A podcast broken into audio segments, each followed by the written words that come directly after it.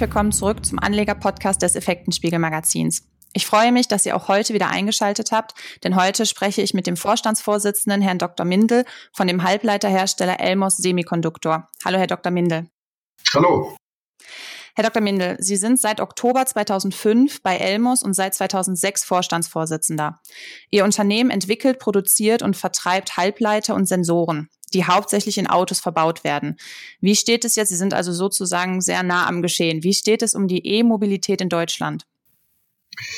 Ja, die E-Mobilität hat in Deutschland im Grunde in den letzten Wochen und Monaten äh, die Richtung vollkommen geändert. Sie hat nämlich erheblich Fahrt aufgenommen. Wir erleben gerade wie ein Markt, der vorher eigentlich vorwiegend ein Nachfrageproblem hatte, nun sich ins Gegenteil verquert und wir möglicherweise eine Versorgungsknappheit erleben könnte.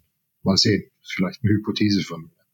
Man sieht an dieser Entwicklung, dass die Politik, wenn sie ernsthaft was erreichen will, für den Konsumenten den richtigen Triggerpunkt setzen muss. Die langen Jahre halbherziger Förderung mit unzureichenden Prämien waren eben bei den existierenden Fahrzeugangeboten nicht ausreichend, um den prinzipiell bei vielen vorhandenen Wunsch nach umweltfreundlichem Fahren auch wirklich in die Tat umsetzen zu können.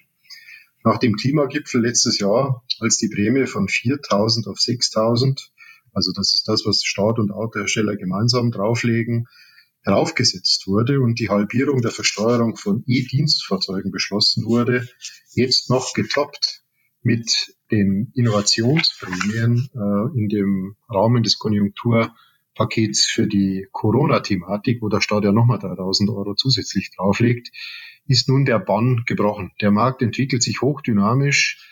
Ein paar Zahlen dazu. Erstmals sind im Juli mehr als 10 Prozent, genau gesagt 11,4, also rund 36.000 E-Fahrzeuge zugelassen worden. Seit Jahresbeginn sind somit 130.000 neue E-Fahrzeuge dazugekommen. Vergleicht man das mit den über viele Jahre akkumulierten Bestand von rund, rund 300.000 Fahrzeugen bis Ende 19, wovon allein 110 aus 119 stammen, also 110.000 aus 2019 stammen, so ist das eine enorme Beschleunigung. Die Wachstumsraten für Juli lesen sich entsprechend. Rund 500 Prozent für die sogenannten Plug-in-Hybrids, Electric Vehicles. Wir kommen ja sicher später noch darauf, die Begriffe etwas genauer zu erläutern. Und rund 200 Prozent für die elektrischen Fahrzeuge. Dazu kommt, alle namhaften Hersteller haben mittlerweile elektronische Fahrzeuge oder Plug-in-Hybrids im Angebot. In Summe können die deutschen Käufer derzeit aus 130 Modellen in E-Fahrzeugen auswählen. Davon sind 70 dieser Modelle allein von deutschen Konzernmarken. Nicht zuletzt in unserem Produktportfolio sehen wir, dass äh, die für PHEV, also die Plug-in-Hybrid- und Elektrofahrzeuge gedachten Lösungen, die bislang eher ein Mauerblümchen-Dasein geführt haben, in den Forecasts natürlich von niedrigen Niveaus kommend langsam anziehen. Und trotzdem kritisieren ja viele, dass Deutschland gerade in Sachen Elektromobilität hinterherhinkt. Woran liegt das und wie schlagen wir uns dann auch mal im internationalen Vergleich? Naja, das ist äh, schon richtig, weil wir hinken natürlich äh, zu unseren selbst gesetzten Zielen deutlich hinterher. Die Regierung hat ja im Jahr 2008 schon ziemlich visionär das Ziel ausgegeben, dass wir in 2020 eine Million E-Fahrzeuge haben würden, hat dann aber relativ wenig getan dafür. Deswegen wurde das Ziel ja ganz klar verfehlt. Also insofern hinken wir unseren eigenen Vorstellungen hinterher. Jetzt soll die eine Million in 22 erreicht werden. Das ist aus meiner Sicht vor dem Hintergrund der jetzt ausgelobten Förderung ein machbares Ziel. Wende man den Blick zum Vergleich, das war ja auch Teil Ihrer Frage, auf unsere äh, Nachbarn, die in dieser Beziehung schneller waren, typisches Beispiel sind die Norweger, dann sieht man, dass die halt bei den Kaufanreizen von vornherein viel entschlossener zur Sache gingen. Da haben E-Fahrzeuge von vornherein schon keine Mehrwertsteuer gehabt, die bei den Norwegern immerhin 25 Prozent äh, beträgt. Und dann haben die ja eine Sondersteuer auf Kfz-Käufe. Desto teurer das Auto ist, desto teurer ist die Sondersteuer. Das ist ja wie eine Luxussteuer. Die fällt bei E-Fahrzeugen auch komplett weg, was insbesondere Teslas S-Model da sehr attraktiv gemacht hat. Gut, dann war lange Zeit das Laden sowie die Benutzung von Mautstraßen für E-Fahrzeuge völlig kostenfrei. Anderes typisches Beispiel, was hier äh, deutlich vor uns ist, ist natürlich China. Die sind aber in ihren eigenen Abgasen erstickt in Peking. Auch hier wird der Kauf von E-Fahrzeugen, äh, die, die äh, empfiehlt die Mehrwertsteuer.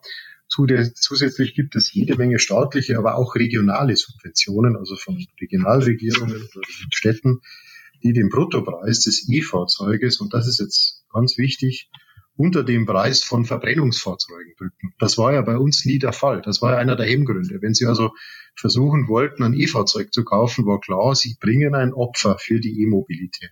Das war in den Ländern nicht so. Da haben Sie kein Opfer gebracht, sondern Sie haben zwei Fliegen mit einer Klappe geschlagen.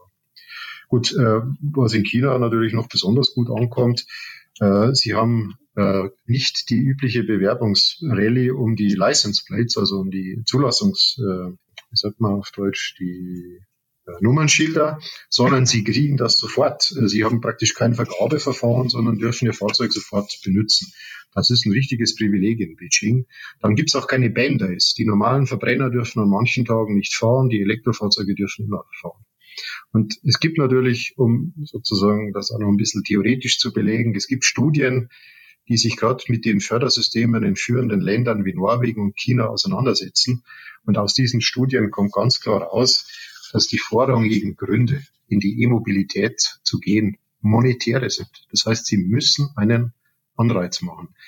Das haben wir im Grund äh, ein Stück weit ja, zu spät gemacht, äh, verschlafen vielleicht. Aber das ist immer leicht gesagt, wenn man nicht verantwortlich ist, weil das Geld muss ja auch ausgegeben werden. Und äh, ich denke aber, dass mit den jetzigen Förderungen der äh, Abstand durchaus äh, deutlich reduziert werden kann, wenn nicht ganz aufgeholt werden kann. Ich denke, wir sind da jetzt gut unterwegs. Und jetzt galt ja bisher BMW in Deutschland als Vorreiter in Sachen Elektroautos. Jetzt, Sie haben es ja gerade auch schon angesprochen, Tesla, da hört man jetzt immer mehr von. Ist Tesla in Sachen klimafreundliches Fahren weiter als die deutschen Hersteller? Naja, man muss es mal so formulieren. Tesla hat eigentlich fast ein Stück weit das Auto neu erfunden.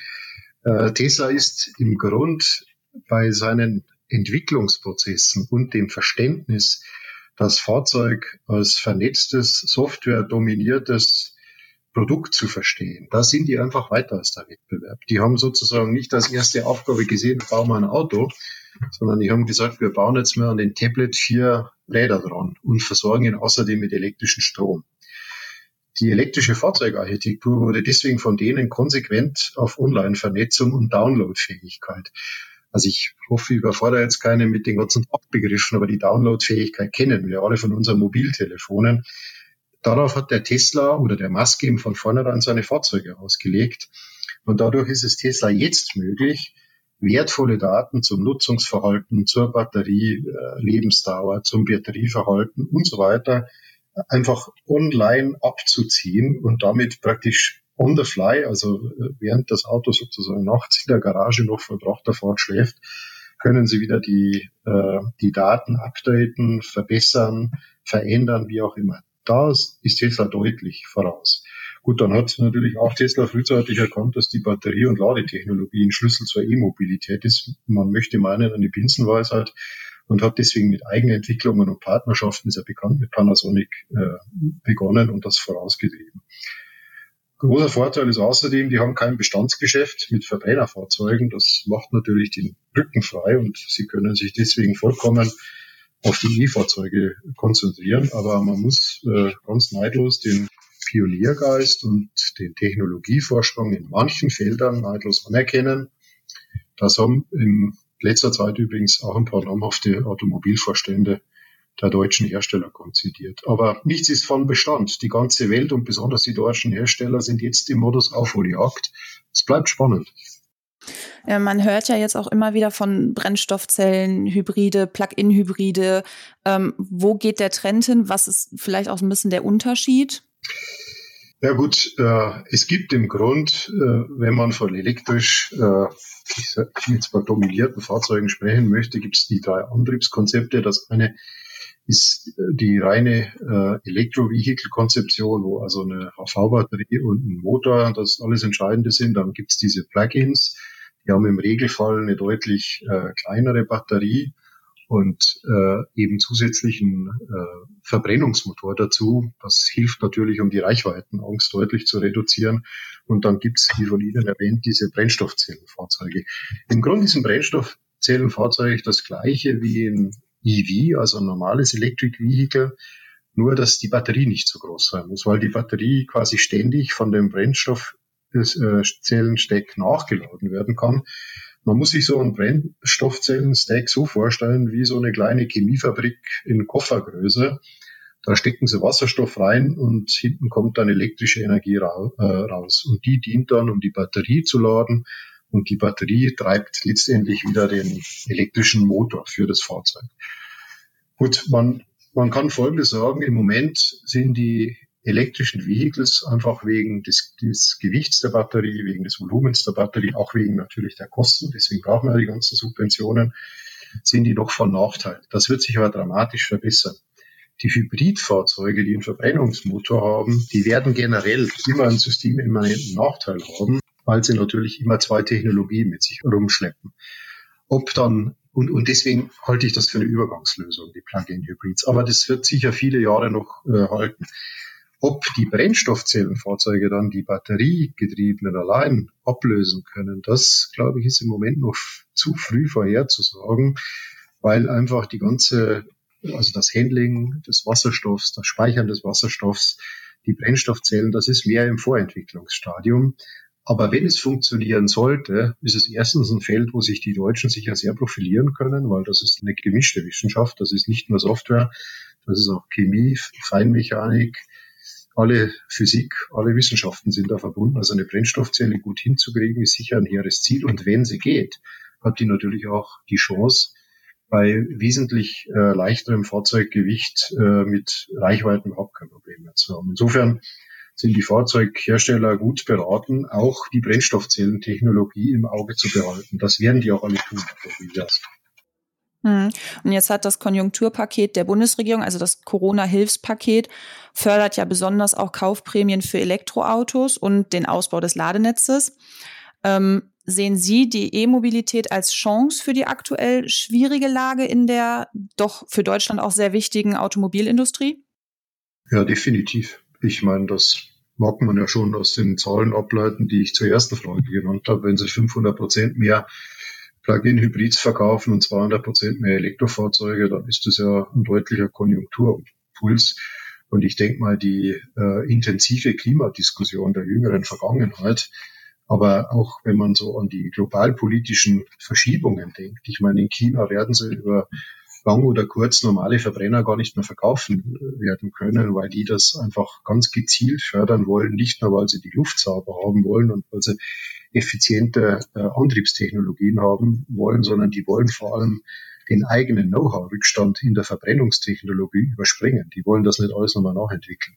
Also insofern ist diese, dieser Impuls, der für die Transformation der deutschen Automobilindustrie hin zur E-Mobilität passiert durch das Konjunkturpaket, der ist zwingend erforderlich und vielleicht kann man sogar so weit zu gehen, zu sagen, der hilft beim Überleben. Also insofern ist das meines Erachtens ein äh, gutes Zeichen der Bundesregierung. Gerade im Bereich der Infrastruktur besteht ja die Problematik, wie will man die Haushalte an die Infrastruktur anschließen, also jetzt gerade auch im Hinblick auf Mehrparteienhaushalte zum Beispiel. Ja, das ist ja im Grund, das haben wir ja bisher noch gar nicht angesprochen, das ist natürlich das zweite Bottleneck oder die zweite Schwachstelle in der ganzen Strategie zum elektrischen Fahrzeug. Die Ladeinfrastruktur ist und bleibt äh, noch ein Schlüsselproblem, weil äh, was hilft es uns, wenn wir jede Menge Elektroautos verkaufen, aber sie nachher feststellen, dass der notwendige Strom, den sie brauchen, nicht mehr aus der Steckdose kommt. Also im Grund äh, muss äh, eine Lösung gefunden werden für die von Ihnen angesprochenen Mehrparteienhäuser. Das ist zum Teil äh, wie ich aus eigener Erfahrung berichten kann, nicht nur eine Frage der Leistungsversorgung, sondern es ist auch durchaus noch eine Frage, wie gut ist das von der Rechtsseite her gelöst. Aber auch die Straßenparker brauchen eine Lösung. Eigentlich müsste an jeder Straßenlaterne ein Ladeanschluss, jedenfalls für eine geringe Anschlussleistung, installiert werden. Und äh, dann folgt natürlich das äh, systemische Problem. Das deutsche Stromnetz ist natürlich für das gleichzeitige Laden vieler E-Fahrzeuge aktuell gar nicht ausgelegt. Die ursprüngliche Auslegung ging von Hausverbrauchen von drei bis sieben, vielleicht bis zehn Kilowatt in letzter Zeit pro Haushalt aus. Und da fehlen natürlich die Überlegungen, was braucht mein E-Fahrzeug. Jetzt gibt es ja in äh, Bayern so einen Pilotversuch mit Stationärspeichern. Äh, wo 10.000 äh, Leute bei einem Förderprogramm mitmachen, wo praktisch ein äh, stationäres eine stationäre Speichereinheit, zum Beispiel in Form einer alten Autobatterie, mit zu einer Wallbox installiert wird. Und die Grundidee ist dann, dass dieser Speicher geladen wird, wenn die Netzlast klein ist. Und wenn der Fahrer zurückkommt und am Abend die Herde dampfen und alle ihre Auto laden wollen, lädt er sein Auto eben aus dem Stationärspeicher und belastet dadurch das Netz nicht. Das mag eine ganz nette Idee sein für regionale Lösungen in, in weniger dicht besiedelten Regionen oder zumindest nicht, nicht im Straßenkampf. Aber es führt kein Weg daran vorbei, dass das Stromnetz massiv ausgebaut werden muss, weil wir ansonsten Gefahr laufen, dass der jetzt gerade erlebte Aufschwung der Elektromobilität ganz schnell wieder an der lahmenden Stromtankstelle versiegt. Und ich denke, das kann keiner wollen. Nee. Und als die ersten E-Autos ja auch auf den Markt kamen, war die Reichweite der Akkus ein großes Problem oder auch ein häufiges Thema. Wie sieht das heute aus? Also wie hat sich das heute weiterentwickelt? Naja, die Energiedichte dieser Lithium-Ionen-Batterien, äh, das ist ja immer noch die hauptverwendete Technologie, die hat sich in den letzten zehn Jahren quasi verdoppelt. Also sie äh, liegt heute bei circa 200 Wattstunden pro Kilogramm das ist schon ganz ordentlich, beziehungsweise 400 Wattstunden pro Liter, wenn man es auf das Volumen bezieht. Damit sind bei gängigen Autos, und das sieht man ja auch in Fahrzeugen wie dem ID3, der jetzt rauskommt, ganz äh, locker im realen Kundenbetrieb 300 Kilometer, auch mal 400 möglich und verfügbar. Man muss natürlich also wenn es jetzt, wenn der Anspruch ist, immer mit 230 über die Autobahn zu fahren, dann geht das nicht. Also man muss damit mit dem Gasfuß schon ein bisschen vornehmer umgehen. Die Erfahrung lehrt, dass wenn sie deutlich über 130, 140 mit dem Elektroauto fahren, dass einfach der Windwiderstand das ist, was äh, ihnen die meiste Energie äh, wegfrisst. Aber für normale äh, Fahrbereiche und Konzepte sind 300, 400 Kilometer schon heute kein Problem mehr. Und die gute Nachricht ist, dass für die nächste Dekade, also auch schon ein Großteil in dieser Dekade, nochmal eine deutliche Veränderung in der Energiedichte vorhergesehen wird. Also es geht bis dahin, dass die Auguren sagen, es geht nochmal eine Verdopplung. Das sind dann eben äh, spezielle, auch durchaus Festkörperbatterien, die da in Augenschein genommen werden. Aber das muss man halt sagen, das ist tatsächlich auch Vorentwicklungsstadium. Äh, viel wichtiger, finde ich, ist in dem Zusammenhang auch nochmal die Fragestellung, äh, wie sieht's denn mit der Preisentwicklung der Batterien aus? Weil ich gehe nochmal zum Anfang zurück. Warum hat sich denn nichts getan? Es hat sich deswegen nichts getan, weil die Batterie so teuer war. Darum hat keiner ein Auto gekauft. Und darum ist die Elektromobilität nicht vorwärts gekommen. Jetzt wird sie riesig subventioniert, ist aber immer noch relativ teuer. Die Subventionierung endet aber in 25. Also es wäre schon gut, wenn die Batterien deutlich billiger werden. Und da gibt's eigentlich auch ganz gute Nachrichten. Also erstens mal sind die schon von 400 bis 500 Euro pro Kilowattstunde, wo sie mal vor fünf Jahren lagen, auf mittlerweile so in die Gegend 200 Euro pro Kilowattstunde gekommen. Und jetzt gibt's Ankündigungen eines Marktführers, dass bis 2023 die magische Grenze von 100 Euro pro Kilowattstunde erreicht werden könnte. Und das ist deswegen eine magische Grenze, weil das allgemein in der Branche als der Wert gibt, gilt, äh, wo man ein Elektroauto in etwa zum gleichen Preis herstellen kann wie einen Verbrenner. Und dann wird das natürlich auch wieder gut passen zu dem Auslaufen der Subvention. Mhm. Wo wir gerade beim Thema Batterien beziehungsweise Akkus waren. Wie, wenn man jetzt sich schon ein Elektroauto kauft, klimafreundlich, wie klimafreundlich ist die Herstellung einer Batterie? Ja, das ist auch noch ein ziemlich Wunderpunkt. Mhm. Das, das sieht man immer, man muss ihm einfach mal anfangen, weil am Anfang ist die Antwort immer einfach. Es funktioniert nicht, aber wenn man nie beginnt, wird es nie funktionieren.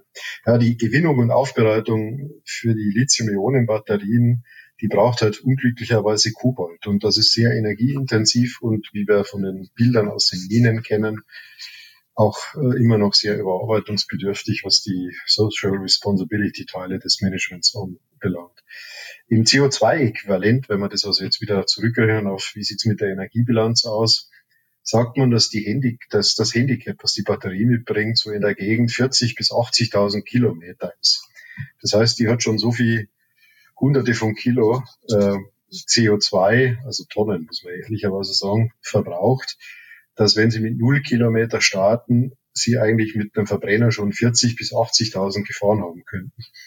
Gut, aber man muss natürlich immer wieder sagen, so eine Gesamtrechnung, äh, die, die, also wo man natürlich ja die Herstellung des Autos mit reinpacken müsste und so weiter, die ist natürlich immer nicht so ganz einfach. Aber Fakt nur auf das, äh, auf das Antriebskonzept bezogen, die Batterie schleppt ein Handicap von 40 bis 80.000 Kilometer mit sich. Wenn ich jetzt mal reinen Wind und Solarstrom unterstelle, mit dem wir unsere äh, Wallbox betreiben und das Auto laden, dann haben sie eigentlich schon in der Gegend zwischen 70 und 100.000 Kilometer, also je nachdem wie groß die Batterie war, haben sie, äh, also mit der Fahrleistung, wenn sie die dann erreicht haben, haben sie den Verbrennungsmotor überholt und haben sozusagen den Nachteil kompensiert. Natürlich würde so ein Break-Even, wie man das ja nennen kann, später kommen, wenn Sie jetzt Strom tanken, der aus Braunkohlekraftwerken kommt. Das wäre also dann nur so eine halbgute Idee. Bei dieser Verbesserung dieser sogenannten Well-to-Wheel, also von der Quelle bis, bis das Fahrzeug rollt, ist es halt wirklich wichtig, äh, die, äh, die Energieerzeugung in der ganzen Kette zu monitoren und was auf die Dauer äh, notwendig werden wird, ist eben den Kobaltanteil zu reduzieren. Aber auch da gibt's gute Ideen, aber auch nicht viel zu tun natürlich. Ja gut, und irgendwann, irgendwo muss man ja anfangen. So ist es. Um das Stichwort autonomes Fahren, wie weit sind wir mittlerweile da in der Entwicklung?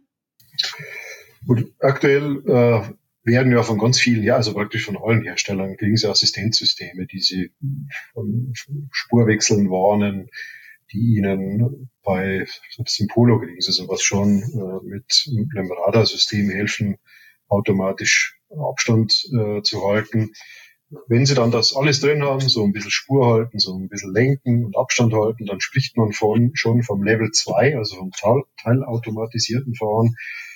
Vereinzelt nennen sich die Systeme auch schon Level 2 Plus. Da können Sie über längere Zeit eigentlich die aktive Fahraufgabe zur Seite lassen. Das ist bei uns äh, nur juristisch noch nicht erlaubt. Die, die Haftungsfragen zwingt die Autohersteller praktisch noch wenigen Sekunden einen Ping ins Auto einzubauen, wenn der Fahrer keine Aufmerksamkeit mehr übt oder das Lenkrad äh, nicht berührt. Bei all diesen Systemen ist der Fahrer jedoch, und, und das gilt jetzt immer noch natürlich, äh, in der Verantwortung für Regelverstöße, für entstehende Schäden, für Unfälle. Wenn man weitergehen will ins hochautomatisierte Fahren Level 3 und die Rechtslage dafür äh, auch sozusagen vorhanden ist und im Straßenverkehr akzeptiert ist, dann dürfen sie sich schon richtig abwenden von der Fahraufgabe. Dann müssten sie im Grunde nur äh, mit einer bestimmten Reaktionszeit wieder die Aufgabe übernehmen können, wenn der Automat ihnen sagt, ich habe jetzt ein Problem, bitte übernimm wieder. Wie gesagt, das ist im Moment rechtlich bei uns noch nicht möglich. Das wäre aber sensorisch und von der Elektronik und auch von der Softwaretechnik her wäre das möglich. Wenn man jetzt noch weiter gehen wollte, also Level 4, Level 5. Level 4 ist so, dass Sie theoretisch sogar schlafen dürften. Sie müssen nur noch im Auto dabei sein. Level 5 ist dann so, dass gar kein Fahrer mehr drin sein muss. Dann sage sag ich mal, ja, das ist theoretisch möglich, wobei im Stadtverkehr in Indien bezweifle ich, dass das möglich ist. Aber das kostet unheimliches Geld. Das wird also für den privaten Bereich nie von Belang sein. Das ist bestenfalls im kommerziellen Bereich interessant. Sie müssen sich nur Firmen wie den Uber vorstellen. Für den wäre das eine Revolution, wenn er keine Fahrer mehr braucht. Mhm. Also zusammengefasst, die Entwicklung geht hier ziemlich ordentlich voraus. Aber die Erstankündigungen waren auch viel zu vollmundig. Also alle Hersteller, ich ziehe da gar keinen raus, haben ja gesagt, ja spätestens 21, 22, 22 fahren wir voll autonom. Das will erstens keiner, das ist zweitens juristisch nicht abzubilden und drittens ist das so viel zu teuer, dass sich das kein Privatmann kaufen würde. Also das ist gar kein Business Case. Hm. Und wenn man jetzt nochmal die angesprochenen Themen Revue passieren lässt, auch gerade so im Hinblick auf unsere Nachbarländer, Sie haben ja auch China angesprochen, jetzt die Frage, wie fahren wir in fünf bis zehn Jahren? Wo sehen Sie uns da? Ja gut, äh, meine Vision ist da eigentlich relativ simpel. Sie also ich denke, der Anfang ist geschafft. Das E-Vehicle-Thema wird abheben. Das heißt, wir werden einen deutlich höheren Anteil von batteriebetriebenen Fahrzeugen sehen. Die Reichweiten werden im kundenrelevanten Bereich zwischen 400 und 500 Kilometer liegen.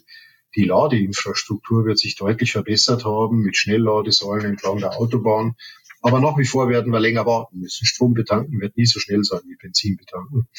Und wir werden erhöhte Anzahl von Standardladetechnik im städtischen Betrieb haben. Der Strommix wird idealerweise einen erhöhten Anteil regenerativer Energie aufweisen, sodass diese Well-to-Wheel-Bilanz, die ich vorhin schon erzählt habe, besser werden wird. Und ich sage mal, dass auch die Klimadiskussion in Richtung Verkehr die, die Schärfe genommen wird. Weil ich denke, die individuelle Mobilität ist ein Grundbedürfnis der Menschen. Das muss weiter funktionieren. Aber man kann es natürlich wesentlich äh, klimafreundlicher machen. Und ich meine, eine breitere Kundenschicht wird erleben, dass E-Fahrzeuge nicht primär einen Verzicht bedeuten, sondern auch Spaß bringen können und bezahlbar sind und dass E-Mobilität durchaus auch ein Ausdruck eines modernen Lebensstils sein kann. Und ich werde mich besonders darüber freuen, dass diese modernen und überzeugend gut funktionierenden Fahrzeuge viel mehr Elmos-Lösungen denn je beinhalten, weil das Schöne an unserem Produktportfolio ist nämlich, dass wir perfekt auf die Elektromobilität vorbereitet sind. Wir haben aktuell nur einen niedrigen einstelligen Prozentbereich bei den Verbrennern. Also insofern kann das neue Antriebskonzept gerne kommen. Unsere Lösungen sind bestens darauf vorbereitet. Kleine Werbung am Schluss, das muss erlauben. ja, dann danke ich Ihnen für das Gespräch und ich hoffe, ihr liebe Hörer konntet einige spannende Infos mitnehmen und schaltet auch das nächste Mal wieder ein, wenn es eine neue Podcast-Folge gibt. Und bis dahin würden wir uns über eine positive Bewertung bei iTunes, Spotify und Co. sehr freuen. Und wie gesagt, vielen Dank, Herr Dr. Mendel, für dieses Gespräch. Ich danke Ihnen. Tschüss.